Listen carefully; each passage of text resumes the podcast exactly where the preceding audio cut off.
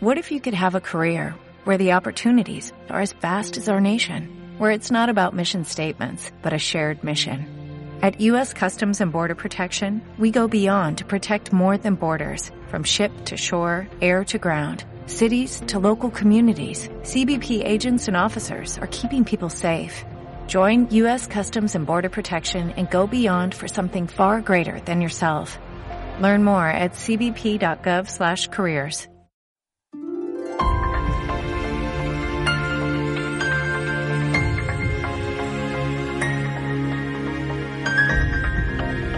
Auditoras y auditores, les doy la bienvenida a un nuevo episodio de Futuro Resiliente, el podcast del Instituto para la Resiliencia ante Desastres y Trend, un espacio donde hablamos sobre los conocimientos, experiencias y desafíos que nos ayudarán a hacer de Chile un país más resiliente ante desastres. Recordemos que los desastres no son naturales. Los efectos de un incendio forestal o un aluvión pueden verse amplificados por una mala planificación territorial y la ausencia de planes de emergencia. Y si un desastre daña gravemente o destruye una subestación eléctrica esencial o el único camino por el que se puede evacuar una ciudad, las consecuencias pueden ser catastróficas para la economía y sobre todo para la vida de las personas.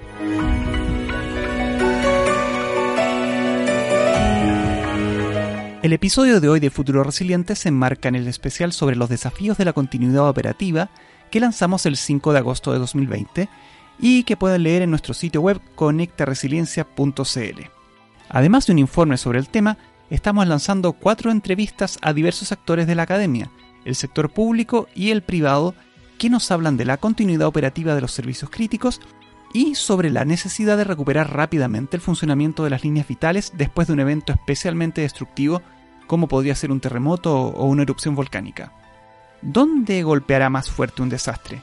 ¿Y cómo conseguir recursos para reconstruir rápidamente la infraestructura dañada si un desastre puede paralizar la economía? Sin duda hay pocos actores de la economía que puedan responder mejor estas preguntas que las aseguradoras. Por ello, estamos con Jorge Claude, vicepresidente ejecutivo de la Asociación de Aseguradoras de Chile. Jorge, muchas gracias por acompañarnos en Futuro Resiliente. Gracias a, usted, a ti. Muchas gracias por la invitación. Para empezar, ¿Cuál es el rol de las aseguradoras ante un desastre de gran magnitud pero baja recurrencia como un terremoto, una erupción volcánica, una serie de aluviones o un incendio forestal? Previamente habíamos conversado, me contaron que, eh, Jorge me contó que la Asociación de Aseguradoras existe desde 121 años y por lo tanto si existían para el terremoto de 1960, que fue un desastre, digamos, similar al del 2010, pero fue aún más amplio, con la diferencia que para entonces no había tanta infraestructura ni industrias aseguradas. ¿Podrían contarme un poquito eh, cuál es el rol de las aseguradoras ante un desastre de este tipo? Bueno, quizás partir por decirte que eh, Chile tiene un par de récords en esto. De hecho, el terremoto del 2010 es, fue el, el, más costoso en la historia de la industria de seguros en el mundo, en términos relativos al tamaño del mercado. Eh, en esa oportunidad las compañías de seguro pagaron eh, algo así como eh, tenían recibían primas anuales en total de seguros generales del orden de 2.500 millones de dólares y pagaron 6.500 millones de dólares. O sea, fue una cosa, Eso, y eso fue algo así como 220% del total de la prima anual, incluyendo autos, todo. ¿no? El la, mayor catástrofe que había habido hasta ese momento en, el mundo había sido Estados Unidos, New Orleans, un huracán, que había, había eh, Katrina, que había costado como el algo así como el 30% del total de las primas. De 30% pasamos a 220%, o sea, realmente fue un desafío muy significativo para la industria de seguro. Chile es un país que es muy demandante en materia de catástrofe. un tercio de la energía del mundo se libera en Chile, eh, en los últimos 100 años, se ha liberado en Chile eh, en, materia de, sismo. Tenemos maremotos, tenemos erupciones volcánicas, estamos en el, cinturón de fuego, como bien sabe. Entonces, nuestro país está altamente expuesto a eventos que, bueno, son de baja probabilidad efectivamente, pero si llegan a ocurrir, producen un, daño muy grande a la población y al, país, generan un daño también económico muy significativo. yo que tengo más canas te puedo decir que cada vez que ha habido un terremoto en Chile han subido los impuestos para financiar la reconstrucción, impuestos que después no bajan en general, aunque siempre dicen que son transitorios, pero después no dejan de serlo. Y bueno, justamente el rol de la industria seguro en esto es que si tú, a ver, te lo pongo al revés, si todos estuvieran asegurados, no haría falta ni subir los impuestos, ni meterse la mano por el bolsillo del, fisco, porque las compañías seguro ponen la plata para que se reconstruya. Ahora, claro, ya en el 2010 nos encontramos con que más o menos el 25% del total del daño estaba asegurado. Y eso ya es un paso muy significativo respecto al año 85, y que alrededor del 5% estaba asegurado. Y el 60% simplemente no había seguro. Entonces, ¿cuál es el rol nuestro? El rol nuestro es que justamente cuando se producen estas grandes catástrofes, bueno, la resiliencia del país es mucho más eh, rápida cuando están los recursos para volver a pararse y, poder reconstruirse. Entonces, y esos recursos eh, son eh, aportados básicamente por la industria de seguros a través de los reaseguradores internacionales. Tenemos un plazo bastante corto para poder ir, inspeccionar, revisar, liquidar el siniestro y proceder a pagar cuando corresponde me quedo dando vueltas, y es algo que también había leído en el informe que publicaron ustedes, que el Estado prácticamente no tiene asegurada su infraestructura ni sus bienes. ¿Hubo acercamiento después del terremoto del 27F entre el Estado y las aseguradoras para asegurar la infraestructura? Eso es algo que nosotros hemos planteado eh, eh, consistente y persistentemente a lo largo de los años, pero hasta ahora no hemos sido escuchados. Nosotros creemos que un país tan catastrófico como el nuestro debería considerar dentro de su presupuesto ordinario el pago de las primas de seguro para la infraestructura pública y a partir de ahí, bueno, cuando ocurran los siniestros ya está pagado la prima del seguro y por lo tanto el seguro se hace cargo de la reconstrucción o de, poner los recursos necesarios para que eh, se, se vuelva a parar la infraestructura y podamos empezar a operar lo más rápidamente posible. Relacionado con esto, aunque Chile es un país que tiene alta recurrencia de desastres, también es un país donde se tienen identificadas muchas zonas de riesgo. Por ejemplo, las zonas de riesgo tsunami están claramente delimitadas por la ONEMI, hay altas investigaciones de la academia que han delimitado rutas de la Ares, cuencas aluviales, pero en el fondo de lo que quiero hablar es de los mapas de riesgo. Digamos, ¿las aseguradoras cuentan con acceso a mapas de riesgo de desastre con los cuales trabajar los seguros? Nosotros hemos construido nuestros propios mapas de riesgo. Tenemos mapas de riesgo de inundaciones asociados a, lluvias que usan las compañías para estimar los riesgos y, poner la prima o definir si van a dar la cobertura o no de los seguros de las, de las bienes raíces. Y también tenemos un mapa de riesgo de riesgo sísmico y de eh, maremotos. Eh, a ver, el riesgo sísmico lo tenemos para todo el país y en el caso del maremoto lo tenemos, me parece que son es para 11 las 11 ciudades costeras más importantes del país. Estos mapas son muy importantes para los planes reguladores comunales.